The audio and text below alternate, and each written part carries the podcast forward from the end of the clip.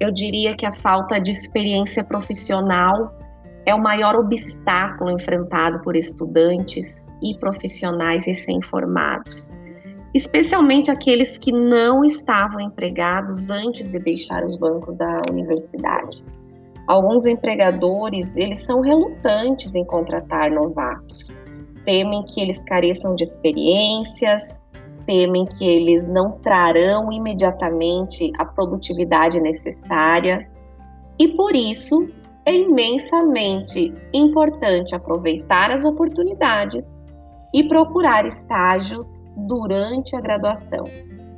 Eu sou Deise Laura Couto e você está ouvindo mais um episódio do podcast Na Carreira, produzido pelo Centro de Carreiras da Rede UniFTC. O tema do podcast de hoje é estágio, como se destacar e conhecer as empresas quando você ainda estiver estudando. Um assunto delicado, ao mesmo tempo visionário, para quem está organizando e planejando a sua carreira profissional. Os números atuais mostram que o Brasil vem trazendo um crescimento exponencial no número de estagiários presentes nas corporações nos últimos anos.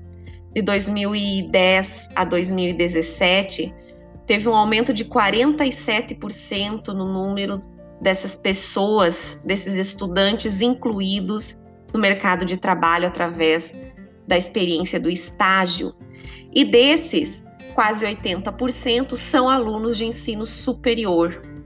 Já no ano de 2019, nós tivemos um crescimento de 23,8%, de acordo com dados de algumas agências integradoras de estágio, o que corresponde que nós estamos em uma demanda de mercado e que está na hora de você aproveitar essa oportunidade.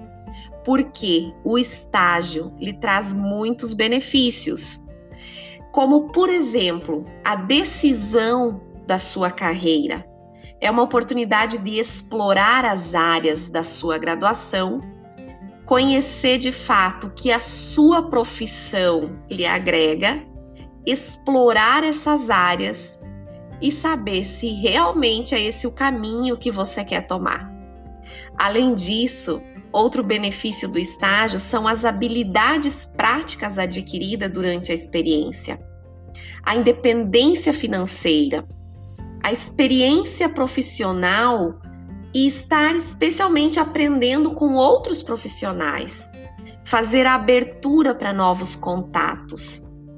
Temos inúmeros casos de exemplos ou cases de profissionais que iniciaram suas carreiras como estagiários e hoje são reconhecidos como celebridade nas suas áreas de atuação. Se tornaram referência no mercado de trabalho através da prática de estágio. Por exemplo, Steven Spielberg, ele é um premiado cineasta, produtor cinematográfico, roteirista, praticamente todos vocês devem conhecer. Ele se tornou uma referência por ter mais de 100 filmes reconhecidos como melhores de todos os tempos. E ele conta que aos 17 anos ele começou a fazer um estágio na Universal, e que na ocasião ele não tinha acesso permitido a praticamente nenhum setor, mas que ele chegava mais cedo, ficava esperando os diretores e os líderes de setor para chegar, para dar um bom dia e ser visto pelos líderes. Conclusão: Steven Spielberg saiu de lá depois do estágio com um contrato para sete anos, para fazer parte por sete anos no início da sua carreira nada mais, nada menos do que dentro da Universal. Bill Gates é um outro exemplo. Bill Gates, que é conhecido como um dos homens mais ricos do mundo e certamente um dos mais influentes, em várias ocasiões ele lembra o fato de que o primeiro trabalho dele foi dentro do centro legislativo nos Estados Unidos, onde ele atuava com trabalhos de atendimento e demandas burocráticas.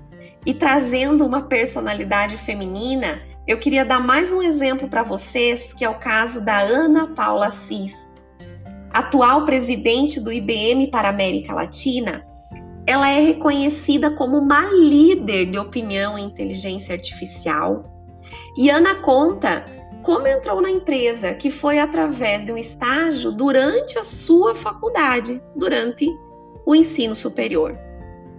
Se fôssemos contar, teríamos outros inúmeros cases de sucesso para lhe apresentar, mas eu vou passar para as dicas de como se destacar no estágio. Se você já teve a oportunidade de entrar na empresa e quer se manter, a primeira dica que eu lhe dou é leve a sério o seu estágio. Se você quiser ser levado a sério pela empresa, vai ter que partir de você levar com responsabilidade a sua prática. E lembre-se que a empresa é como uma grande engrenagem. Todas as atividades, por menores que sejam, representam uma peça que está em movimento, que é importante, que é indispensável para o bom funcionamento do sistema. E mesmo você, sendo estagiário, sendo uma pecinha pequena, faz parte de todo um processo. Para se tornar uma peça maior, vai depender de você, especificamente dos, das suas atitudes, das atitudes de levar a sério o compromisso e a responsabilidade de fazer parte de uma corporação. A segunda dica que eu lhe dou seria estar aberto para o novo. Se permita, receba de forma positiva os aprendizados que a empresa tem para lhe oferecer, as novas atividades, os feedbacks. Não se detenha apenas em fazer aquilo que lhe é designado, mas seja proativo, mostre interesse por ajudar, por aprender. As empresas elas buscam pessoas que pensam como dono que têm o olhar de dono, que buscam uma evolução da empresa. E aí eu te dou duas dicas. Em caso de feedback, sendo ele positivo, invista naquilo que você fez bem, continue. No caso de um feedback negativo, avalie, repense, seja resiliente e ressignifique Dê uma pensada nas suas atitudes, conserte se for preciso qualquer tipo de erro e esteja aberto, se permita. Além disso, eu diria que para você se destacar no seu estágio, você precisa ser uma pessoa flexível. Por quê? Provavelmente dentro da empresa, você vai lidar com pessoas de diversas gerações elas têm pensamentos diferentes, posicionamentos divergentes, opiniões diferentes da sua, e aprender a se adaptar a essas diferentes situações, diferentes comportamentos de outras pessoas, vai lhe fazer bem, vai lhe trazer aprendizado. Não significa que você precisa se anular para ser flexível. Significa que você precisa estar pronto e aberto para as mudanças, para situações de risco e para se adaptar.